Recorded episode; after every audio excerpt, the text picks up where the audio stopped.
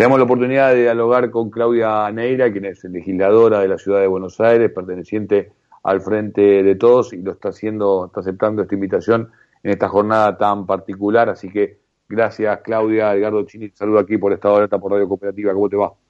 ¿Qué tal? ¿Cómo estás?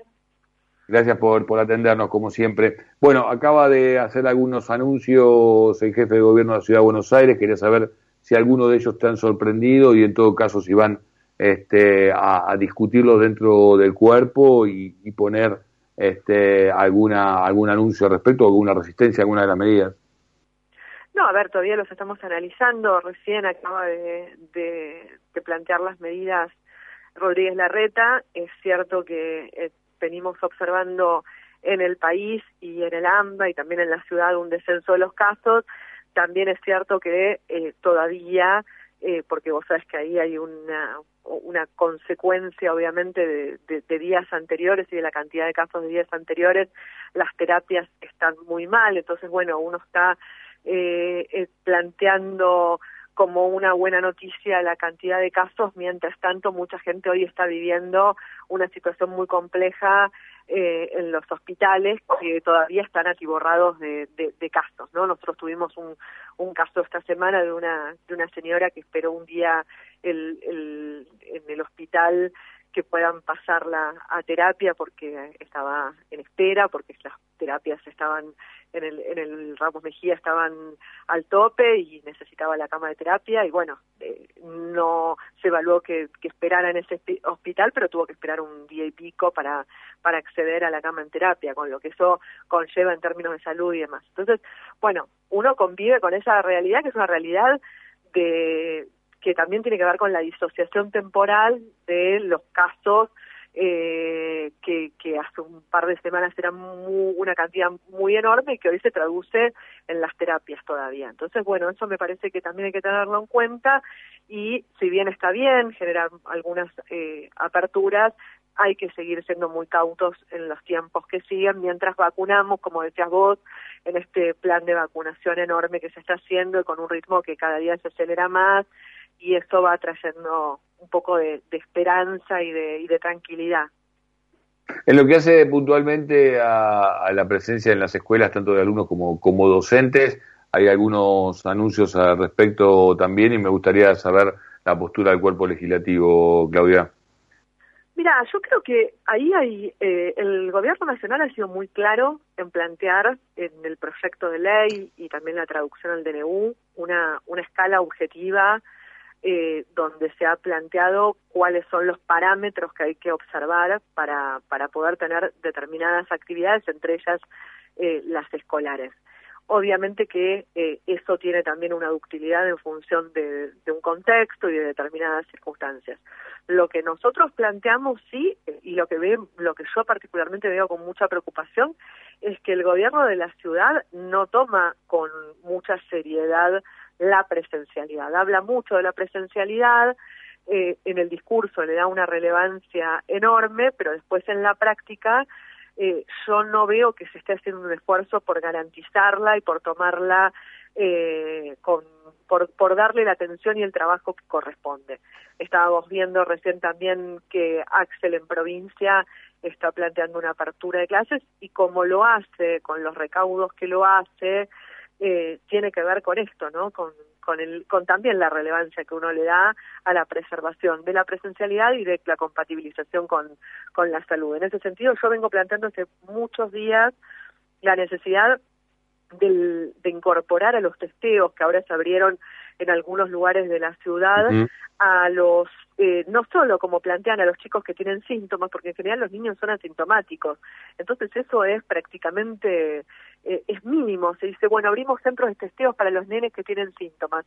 Está bien, pero la mayoría de los niños positivos de COVID no tienen síntomas. Entonces vos tenés que abrir los centros de testeos para todos los niños que por algún motivo sus padres tienen alguna duda sobre todo en aquellos casos que son contactos estrechos de sus padres y conviven en un, en un mismo domicilio con sus familiares, con una mamá o un papá que los abraza, les da de comer, eh, comparten un cubierto o un vaso cotidianamente y, y el padre o la madre da COVID y eso para la ciudad no es un dato relevante. fíjate que el padre, la madre con COVID no es un dato relevante para la ciudad a tener en cuenta ni en los protocolos donde siguen diciendo que el contacto estrecho del contacto estrecho no tiene ninguna consecuencia, con lo cual un niño contacto estrecho de un padre con COVID no es relevante para la ciudad. Y bueno, eso a nosotros nos parece que son las cosas que deberían eh, también trabajarse, ¿no? Los protocolos, eh, los niveles de testeo, eh, las precauciones en términos de infraestructura, la, eh, los controles de la ventilación, del, del aire, los ingresos y los secretos de los colegios, que yo he planteado algunas alternativas para ordenarlos y tampoco la ciudad responde. Después uno puede discutir si eh, una semana entra en el criterio objetivo para la presencialidad o no, según los criterios que pone Nación pero en el medio está el descuido absoluto por la presencialidad que tiene el gobierno de la ciudad.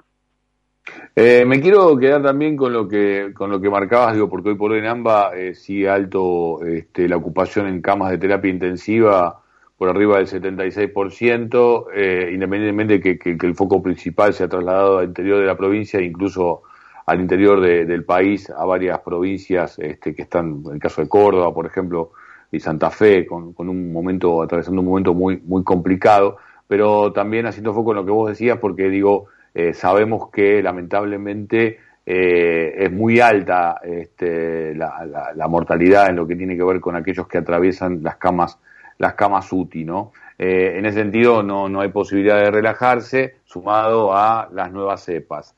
la, buena noticia, y, vos la has acompañado, y el bloque de la oposición en el ámbito de la ciudad también lo ha acompañado, anuncios similares en provincia y en ciudad en lo que tiene que ver con compras particulares de, vacunas. Me gustaría saber qué podés compartir con nosotros en lo que tiene que ver con esta instrumentación, porque lo que se dice es que si la ciudad consigue más vacunas, bueno, en realidad en el reparto que hace Nación le va a tocar menos en función de esa cantidad que va a acceder de motus propio. Mira, yo espero que la ciudad sostenga lo que ha venido sosteniendo Quirós todo este tiempo y que tiene que ver con lo mismo que, que, se ha planteado eh, también desde la provincia. Digo, la verdad es que si se consiguen eh, vacunas, contratar, conveniar vacunas, eh, tienen que ser parte de un esfuerzo común eh, o ingresar al reparto general o obviamente que después eso implique eh, un mayor reparto para las jurisdicciones que no han tenido esa posibilidad de acceder a un, a un contrato con un laboratorio. Creo que en un país federal todos tiramos para el mismo lado, todos somos argentinos, todos habitamos el mismo suelo y creo que en eso hay, hay bastante eh, consenso y espero que, que los sectores que, que siempre hacen, quieren hacer preponderar la, la mezquindad, la miserabilidad en política, en esto no, no, no intervengan de forma negativa, ¿no? Cuando digo, me parece que, que en eso hay que ser claros. Después, bueno, la ciudad hoy tiene su ley, que nosotros, como vos decís, hemos acompañado, sí hemos dado la discusión respecto de la famosa cláusula de la negligencia, ¿no? Que Mm. que, que yo siempre digo, me parece que no se explica muy bien de qué se trata, que en realidad lo que uno hace como legislativo es darle al Ejecutivo la autorización para que vaya a, a, hacer contratos, a contratar con laboratorios eh, por determinada cantidad de vacunas y le permite que en esos contratos incluya cláusulas de indemnidad. ¿Qué quiere decir esto? Quiere decir que el Estado le dice al laboratorio, si vos eh, tenés algún acto que genera un daño, no vas a tener de parte nuestra ningún tipo de eh, reclamo por la responsabilidad.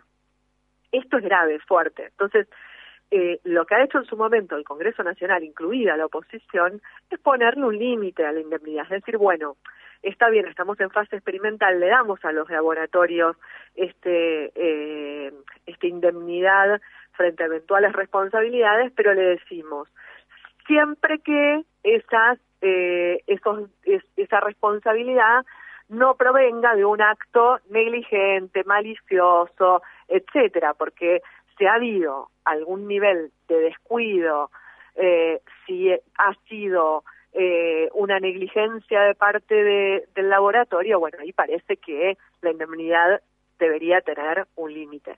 Entonces, en realidad estamos hablando de la salud de los argentinos y las argentinas, y por eso cuando eh, pensamos en los contratos con laboratorios sabiendo que esta es una disputa absolutamente desigual en el mundo, que los laboratorios hoy no solo tienen un poder enorme, sino que además también están colapsados de pedidos, etcétera, y que es feroz la, disputa por las vacunas, pero bueno, igual como Estado soberano intentamos generar contratos que protejan a nuestra población lo mejor posible. Y se ha conseguido, porque con estos contratos que aún poniendo estos límites, que no son eh, generan la posibilidad de dar indemnidades, pero con una cierta razonabilidad, hemos conveniado con una cantidad enorme de laboratorios. Entonces no parece lógico eh, ceder esta, esta, esta cláusula, al menos en esta instancia. Y bueno, esa discusión y hoy la perdimos, ¿no? Y, y hoy el contrato que, hoy la ley que tiene la ciudad eh, permite generar indemnidades sin límite. Clarísimo, Claudia, y gracias por, por compartir estos minutos con nosotros en medio de, una jornada con mucho con mucho movimiento. Eh, que termine muy bien el día. Bueno, hasta luego, chau, Claudia Neira, legisladora del Frente de Todos, pasó por aquí por Estado de Alerta, pasó por aquí por la radio cooperativa.